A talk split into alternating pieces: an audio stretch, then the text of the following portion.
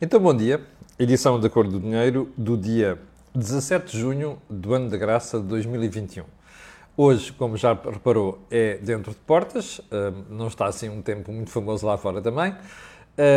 e antes de ir à emissão de hoje, gostava de fazer alguns, ah, deixar algumas notas. A primeira é dizer que amanhã vamos voltar ao nosso habitual Corporate Vision, ou se quiser, Corporate Vision. E qual é que vai ser o objeto do programa da manhã? Reformas. Ouviu bem? Reformas. Porquê é que as reformas, as reformas se tornaram uma questão importante e fundamental em Portugal? Olha, porque como eu tenho explicado aqui variedíssimas vezes, nós estamos com o Sistema Nacional de Pensões à beira da falência.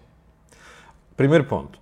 Segundo ponto, hum, fala-se muito sobre como é que nós podemos ultrapassar o problema? Ora, eu só vejo duas formas. Ou aceitar que as nossas reformas vão cair brutalmente, sobretudo a partir de 2030, e quem o diz não sou eu, são os estudos feitos nesta matéria. Ou então, nós começamos a criar ao longo da nossa vida profissional uma espécie de plano alternativo para complementar aquilo que nos vai faltar, e o que vai faltar vai ser cerca, de 50% daquilo que é a diferença entre o que nós ganhamos hoje em dia e aquilo que vai ser a nossa reforma. Por outras palavras, você vai ficar a ter como reforma cerca de 50% do seu ordenado. Ora, é sobre esta parte, do ponto de vista individual, nós como profissionais, e do ponto de vista profissional, as empresas, que nós vamos tratar amanhã. O José Pedro Farinha e eu desenhamos um programa à volta destas duas componentes. A primeira é o que é que nós podemos fazer individualmente. Segunda, o que é que as empresas podem fazer. E já agora, muitíssimo importante nesta história, quais são os benefícios fiscais, tanto para os profissionais como para as empresas, para tratar esta matéria. Eu acho que o programa vai ficar muito bem concebido, conseguido, portanto, eu vou deixar ficar aqui daqui a pouco, daqui a pouco o, o teaser do programa, mas, atenção, vai ser o objeto da nossa missão da manhã. Vale a pena ver, e já agora, porque desde que eu, quando anunciei isto, comecei a ter algumas solicitações, já decidimos fazer uh, um, uh, um webinar que vai ser lá mais próximo do final do mês, só sobre esta matéria. Portanto, primeira questão e primeira nota a deixar. A segunda, lembrar que este canal tem uma parceria com a Prozis e, portanto, sempre que você fizer compras do canal, no cupom de saída, escrever lá Camilo, tem um desconto de 10%. E também não esqueça que nós temos as promoções semanais nesta matéria. Bem, e agora sim, vamos um, ao programa de hoje. Eu gostava de começar, aliás, primeiro vamos ao período do dia, mas agora mais uma nota. Eu gostava de, eu, ia, eu tinha pensado colocar esta questão que lhe vou falar a seguir uh, como o assunto principal. E qual é a questão? Foi a intervenção que o antigo Primeiro-Ministro Pedro Passos Coelho fez ontem na apresentação do livro sobre o setor da saúde. Porque ele fez ali não só, informa, um, não só uh, afirmações muito importantes sobre o Sistema Nacional de Saúde, sobre o SNS, bem como, segundo aquilo que eu ouvi as análises ontem, representou uma espécie de uma crítica àquilo que a posição que o PS teve entende nesta matéria. Eu suspeito que nós não vamos ter tempo hoje para tratar do assunto, portanto, se não conseguirmos tratar hoje, vai ficar para amanhã, mas, e já vai perceber porque é que nós vamos deixar isto para outra altura. Mas vamos então ao período de ordem do dia. Um, eu achei interessantíssimo. Saiu um, há dias por aí uma espécie de, de sondagem sobre aquilo que é a percepção que os portugueses têm da corrupção em Portugal. Então, Estava a olhar para aquilo assim muito em geral e fiquei estupefacto. Porquê? Porque cerca de 9, num total de 10 portugueses, dizem que há um problema de corrupção, repare, no governo. 4 desses 10 têm a percepção de que a corrupção aumentou no último ano.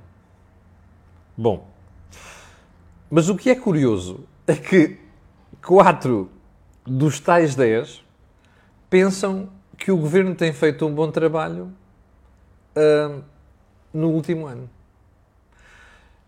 Eu confesso que fiquei baralhado. Então, espera aí. Acham que, os portugueses acham que existe um problema de corrupção no governo. Acham que esse problema se agravou no último ano. E ao mesmo tempo acham que o governo tem feito um excelente trabalho no combate à corrupção. Bom, um, a primeira, o único comentário que eu tenho a fazer isto é get yourself straight. Porque isto não bate a bota com a perdigota. Mas se calhar é o estado habitual em que costumam estar os portugueses. Bom, mas agora convinha que nós tivéssemos noção do que estamos a dizer. Não é? Porque assim não se consegue tomar decisões nenhumas nesta matéria. Aliás, isto é um péssimo sinal para o Governo. Como, sabe, como você sabe, eu tenho criticado aqui sistematicamente a estratégia uh, contra a corrupção. E, infelizmente, não sou só eu. Uma segunda nota, ainda no período de ordem do dia, para a questão sanitária.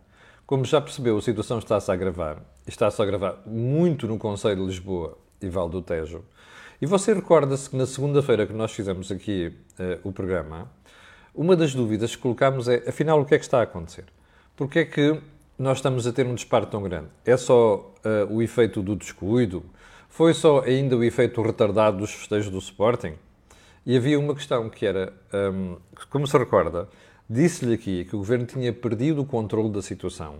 Não foi apenas o controle, não foi apenas o Governo. Ou seja, não é apenas o Ministério da Saúde, é a Direção-Geral de Saúde perderam o controlo ao impacto da variante Delta, ou seja, da variante indiana. E quando se pensava que nós tínhamos apenas 90 casos, que estes casos eram muito maiores. E repara uma coisa, isto não foi adivinhação. Nem, até por uma razão. Eu não sou virologista, não sou uh, epidemiologista, não quero ser, mas ouço e falo com quem está por dentro do assunto. E como você se recorda, uma das pessoas que tinha, uma das pessoas tinha falado no assunto era o Dr. Filipe Freires. Bom, nos últimos dias, reforçou-se a convicção de que a história de que a variante indiana se tinha uh, perdido o controle é verdadeira. Bom, então, como você vai ver aqui, onde é que está o jornal? Acho que é o jornal I, que faz aqui peremptoriamente esta afirmação. Eu gostei, eu sei que está aí ao contrário, mas é fácil ver. Uh, o que é que diz aqui? A variante indiana já é dominante em Lisboa. A quarta vaga em Lisboa pode alastar-se ao resto do país. E agora, repare neste pormenor mais de 50% dos casos em Lisboa já estão a ser associados à variante Delta. Hum, eu não, como digo, não percebo o suficiente o assunto, mas confio naquilo que quem percebe e estuda vai dizendo. E eu recordo-me, no início deste ano, vocês não uh, uh, recordassem é, seguramente também, quando a Ministra da Saúde vinha falar sobre o assunto, dizia que nós estávamos ainda com aquela estirpe eh, que nós já conhecíamos e não estávamos. O grande surto dos contágios em Lisboa já estava associado, mesmo sem as autoridades ainda terem dados para isso, para afirmarem isso, já estava associado à variante britânica. Eu julgo que nós poderemos estar perante uma situação destas e por isso é que nós e as autoridades de saúde têm que estar uh, mais atentos não é por causa do número de mortes, que o número de mortes é muito, é, é muito pequeno ainda, e Deus queira que continue assim, mas porque depois começa a, pressão, a, colocar pressão sobre os hospitais, e como eu lhe disse também há cerca de duas semanas aqui, já havia hospitais que estavam a ficar preocupados porque os seus recursos já estavam a ficar sob stress. E a verdade é que nós soubemos ontem que há pelo menos dois hospitais em Lisboa, o Cura Cabral e o Santa Maria, que já tiveram que aumentar a área destinada apenas a doentes Covid, nomeadamente por causa da preocupação que é estar a aumentar o número de doentes nas UCI. Portanto, repito, o problema aqui não é o número de mortes, o problema é, outra vez, os recursos hospitalares começarem a ficar sob pressão. E há que estar hum, atento a isso. Bom, segundo ponto do período de ordem do dia tem a ver com uma crítica que vou fazer ao jornalismo. Como você sabe, eu não conhecia, só soube disto antes de ontem ao ver o vídeo que me mandaram, porque comecei a ver umas bocas nas redes sociais, não percebi, houve uma pessoa, minha amiga que mandou. O Cristiano Ronaldo, quando se sentou na conferência de imprensa, pegou em duas garrafas de Coca-Cola, afastou e pegou numa garrafa de água e disse água, Coca-Cola. Bem, aquilo foi uma piada, porque toda a gente sabe que ele não gosta de Coca-Cola, não bebe Coca-Cola, não gosta que os filhos bebam Coca-Cola e não sei das quantas. Primeiro, declaração de interesses. Eu bebo Coca-Cola, gosto de Coca-Cola. Não exagero, gosto de Coca-Cola. Bem, Onde é que eu quero chegar? No último dia e meio, houve uma profusão de notícias sobre o efeito daquilo que o Cristiano Ronaldo disse na cotação da Coca-Cola. Como você sabe, eu sou um defensor de que qualquer pessoa, quando fala de empresas cotadas, deve ter cuidado. Mas quer dizer, nem tanto, não é? O que eu achei espantoso ver reproduzido de forma absolutamente fiel, de forma absolutamente categórica, a relação entre a piada de Ronaldo e o comportamento das ações da Coca-Cola na Bolsa. Em que não sei quê, eh, o efeito do Ronaldo tinha provocado uma quebra de 3,3 mil milhões de euros no valor bolsista, aquilo que chama capitalização bolsista da Coca-Cola. Ó oh, pessoal, nem tanto. Não vamos exagerar e, sobretudo, vamos ter cuidado com a análise que se faz. Eu olhei para aquilo pensei, bem, querem ver? Não pode ser, não pode ser, não pode ser. Alguma coisa, quando the back of my mind dizia que não podia ser. Bem, andei aí a ver três ou quatro coisas e não sei das quantas e vou lá. De repente, a conclusão que se chega a ver, bem, o efeito bolsista nas ações da Coca-Cola teve tudo que ver com outras coisas, menos com a declaração do Cristiano Ronaldo. Nomeadamente, a Coca-Cola ter anunciado os dividendos e, portanto, o mercado ter reagido mal àquilo, que é uma coisa muito habitual, aliás. E já agora, para os aprendizes de análise de bolsa, convém que, quando olham para uma empresa, não estejam muito preocupados com o comportamento de um dia, mas o comportamento, aquilo que é a reta tendência. Fica só uma sugestão. E não fica bem. Uma coisa é redes sociais andarem para propagar disparates. Mas não fica bem não só ouvir na televisão, como ouvir na rádio e ouvir nos jornais, aquela análise que diz que a boca do Ronaldo teve aquele efeito na cotação de, das ações. Você poderá dizer assim, ah, mas você tem certeza do que está a dizer? Claro que não. Mas alguém tem certeza disto. Agora, uma coisa é certa, em termos de probabilidades, não é? É mais lógico uma coisa do que a outra, não é? Até porque, até porque até para as pessoas que uh, conhecem uh, normalmente como funciona o mercado de capitais. Bem, então agora vamos lá à matéria principal, ao assunto principal. Eu vou-lhe pôr aqui um som para você ouvir e depois vamos falar sobre ele, ok? O som é no final da conferência de imprensa de ontem da senhora Ursula von der Leyen e o nosso querido líder António Costa. Como você sabe, a senhora, a Presidente da Comissão, veio a Lisboa para anunciar a aprovação do PRR português, do Plano de Recuperação e Resiliência. E hoje vai estar em Madrid para também anunciar em Madrid um, a aprovação do plano, não sei como é que se chama em Espanha, mas o plano correspondente espanhol. Primeira pergunta: faz sentido a Presidente da Comissão andar para ir pelas capitais. Eu não quis tocar nisto ontem porque depois o pessoal dizer você é uma má língua e tal, e não sei das quantas. Mas afinal, ainda é pior do que eu pensava. Não faz sentido nenhum ela andar para ir nas capitais europeias e dizer ah, vocês foram os primeiros e tal. Como, como dizer, o que é que interessa ser o primeiro aqui? Não interessa para nada. Mais uma semana, ou mais duas semanas, o efeito é zero na economia. O que interessa aqui é ter um bom plano e este é que é o drama. Aquilo não é um bom plano. Percebe? Mas agora, eu antes de ir a isso, vou-lhe pôr aqui o som da conversa que foi apanhada pelos microfones entre, porque eles já estavam um bocado longe do microfone, a Ursula von der Leyen entrega o documento a António Costa e você ouça a conversa que se segue. Palmas. Tem muito trabalho pela frente. E António Costa pergunta assim: já posso ir. Eu vou repetir, olha, ouçam.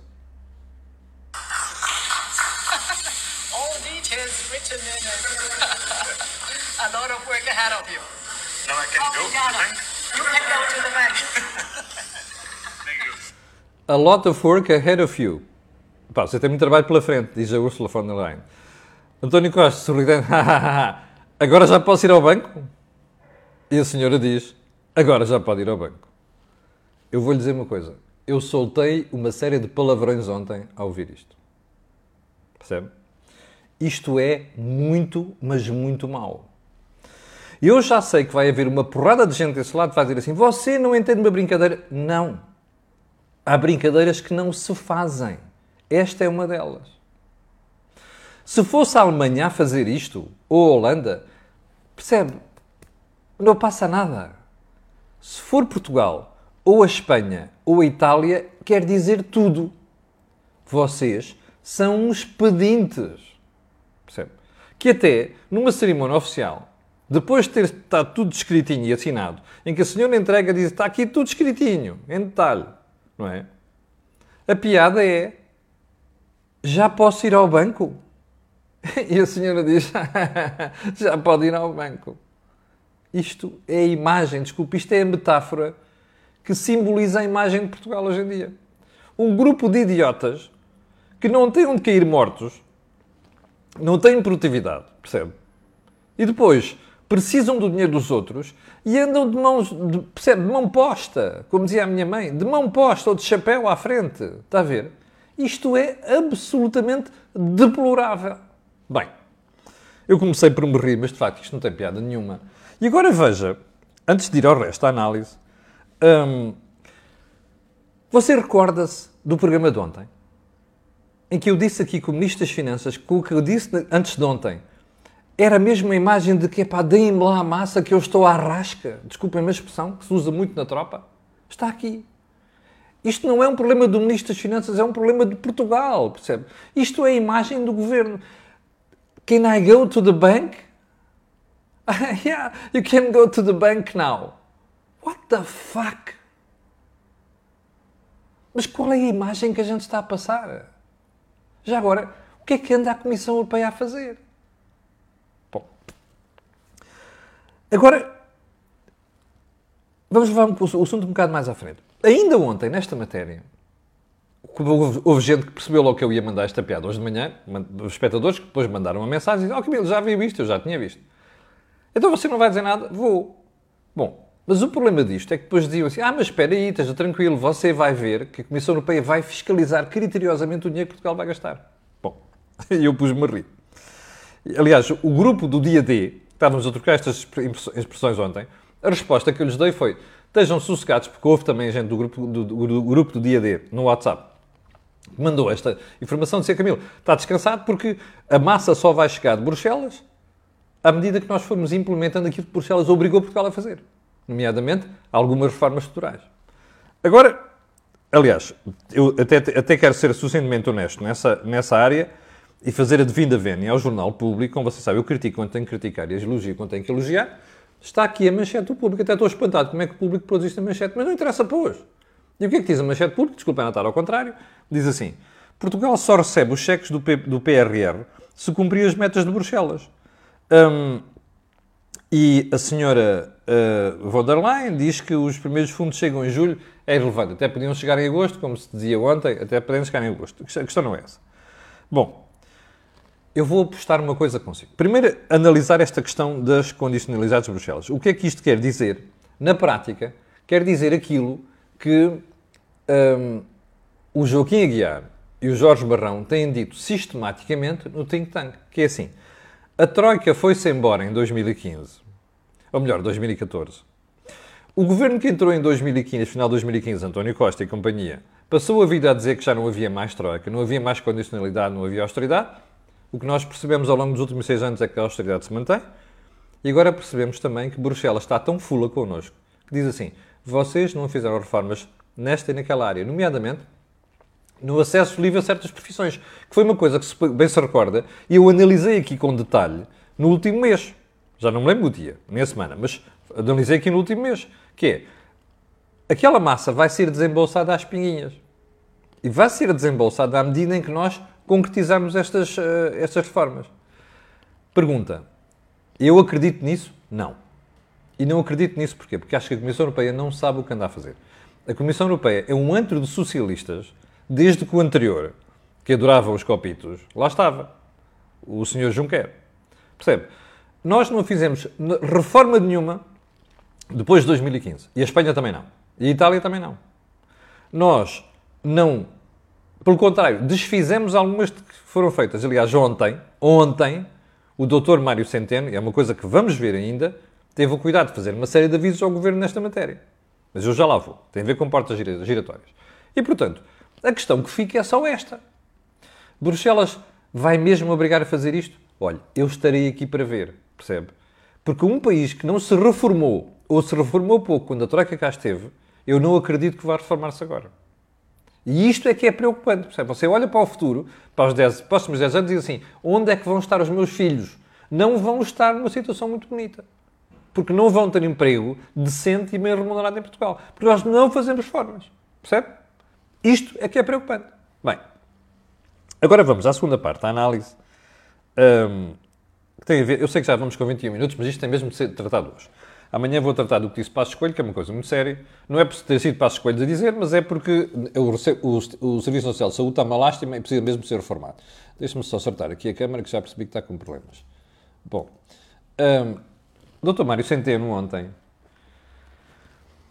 anunciou a revisão dos números do crescimento económico para Portugal. E eu achei uma piada enorme. Não me, não me surpreende nada. Eu estava a ouvir a rádio, vinha no carro. Depois olhei para os jornais online. A grande preocupação dos jornais era: olha, uh, epá, o PIB vai crescer mais do que previsto. Pá. Eram 4% e o governo, o presidente disse que vão crescer 8, 4,8%. É pá, fantástico e tal. Primeira pergunta: vai mesmo? Não sei. Você acha com. Vem ingleses! Já não vem ingleses! A, a, a, Madeira, o Jornal da Madeira dizia ontem, os notícias da Madeira dizia ontem, que só em agosto é que vão ter regressos ingleses. Os voos de Inglaterra caíram 50% nas últimas semanas. Bom, o peso que o turismo tem na nossa economia vai mesmo crescer 4,8%? Não sei, mas não, who the fuck cares? Não é isso que interessa. O que interessa é o que estávamos a falar há bocadinho. Em termos estruturais, estamos a criar as condições para sermos um país fantástico daqui a 10 anos? Não. Mário Centeno ontem fez dois avisos ao governo, mas eu já vou perguntar, analisar isto, porque não sei se são mesmo avisos. Diz assim: epá, cuidado com as garantias públicas, por causa dos, das moratórias chegam ao fim a partir de setembro, não mexam na legislação laboral. Como você sabe, a última moda do Bloco de Esquerda do PCP é obrigar o governo a mudar a legislação laboral. António Costa, que está em campanha eleitoral interna, já disse na moção ao Congresso que, vai, que é preciso mexer na lei laboral é óbvio que é para o torto, não é? Bem, Mário Centeno ontem disse isto. Bem, moratórias. Vocês não se esqueçam que a atividade económica em 2022 vai estar ao nível de 2019. Portanto, é bom que vocês tenham cuidado com as moratórias públicas. Quer dizer o quê? Dinheiro seu que está a garantir empréstimos de empresas que não pagam. Percebe? Isto é gravíssimo. Está a ver? É gravíssimo. Ainda para mais em setores expostos gravemente ao, ao problema do, da economia, que é o turismo e a restauração. Foi aquilo que o Ministro da Economia nos disse há várias semanas. Há quatro semanas, salvo erro. Bom, Mário Centeno diz, cuidado. Porque, é óbvio que tem que ter cuidado. Porquê? Porque se aquilo vai, aquilo vai à dívida, percebe? Imagine, você garante um empréstimo de uma empresa, eles não pagam. Quem é paga é você o contribuinte. Ora, sob que forma? Dívida pública, portanto, vamos, vamos com uma ripada na dívida pública. Além de que é mais impostos para nós. Agora veja o que, é que Mário Centeno diz sobre a legislação laboral. Diz assim, o quê? Não mexam na lei laboral. Então, espera aí. Já não viram o comportamento do mercado de trabalho depois disto, da pandemia ter, ter começado a resolver? Recuperou logo. Aleluia! Praise the Lord! Mário Centeno ontem parecia um governador do Banco Central a fazer avisos ao governo. Mas agora aqui a questão é esta: eram mesmo avisos? Ou era outra coisa? Eu explico. António Costa está a ser pressionado pelo Bloco pelo PCP. Ora, Mário Centeno e António Costa não se muito bem, apesar dos rufos e não sei o quê. Isto pode bem ser António, uh, Mário Centeno a dizer assim, olha, eu agora vou mandar esta boca e o António que está ali pressionado por aqueles rapazes do Bloco e do PCP vai dizer assim, epá, estão a ver, não posso fazer. Porque ali o BCE, porque o Banco de Portugal já não é Banco de Portugal, é BCE, o BCE, por interposto do Banco de Portugal, está a lançar avisos à economia para termos cuidado com as moratórias, porque depois vai custar ao contribuinte, e para estar a dizer para não mexer na legislação laboral, porque ela funciona muito bem. Pode ser isto. Você dirá, é pá, você é uma língua. Oh, meus amigos, é muito simples. Eu não gosto de portas giratórias. E o que é que isto tem a ver com este assunto? É muito simples. Mário Centeno transitou dos sapatos de Ministro das Finanças para sapatos de Governador sem período de nojo, está a ver? Sem período de luto. E, portanto, está lá a fazer fretes ao Governo. Ora, como ele anda a fazer fretes nos últimos meses, eu já não sei se o que ele disse que ontem eram críticas ou avisos ou se eram fretes a António Costa que é para o António Costa fazer um figuraço perante o Bloco e o PCP. Não sei. Você dirá assim, ah, Camilo, você é muito má língua. Oh, meus amigos, meus amigos, é muito simples. Quem não quer ser lobo, não lhe veste a pele. Ou seja, se não houvesse portas giratórias, eu agora estaria a fazer isto ao Mário Centeno. A dizer assim, habemos governador. Mas como não há, como há portas giratórias, eu não sei qual é, se aquilo é um frete ou não é um frete. Está a perceber? Que é para as pessoas não ficarem aqui a pensar, epá, é, você é uma língua e está sempre a criticar. Não. Há factos que nos levam a ter dúvidas. E o maior facto aqui chama-se portas giratórias. E pronto, chegamos ao final da conversa de hoje. Já estourei demasiado o tempo, peço desculpa. Já percebeu porque é que não falei da questão de Passos Coelho hoje?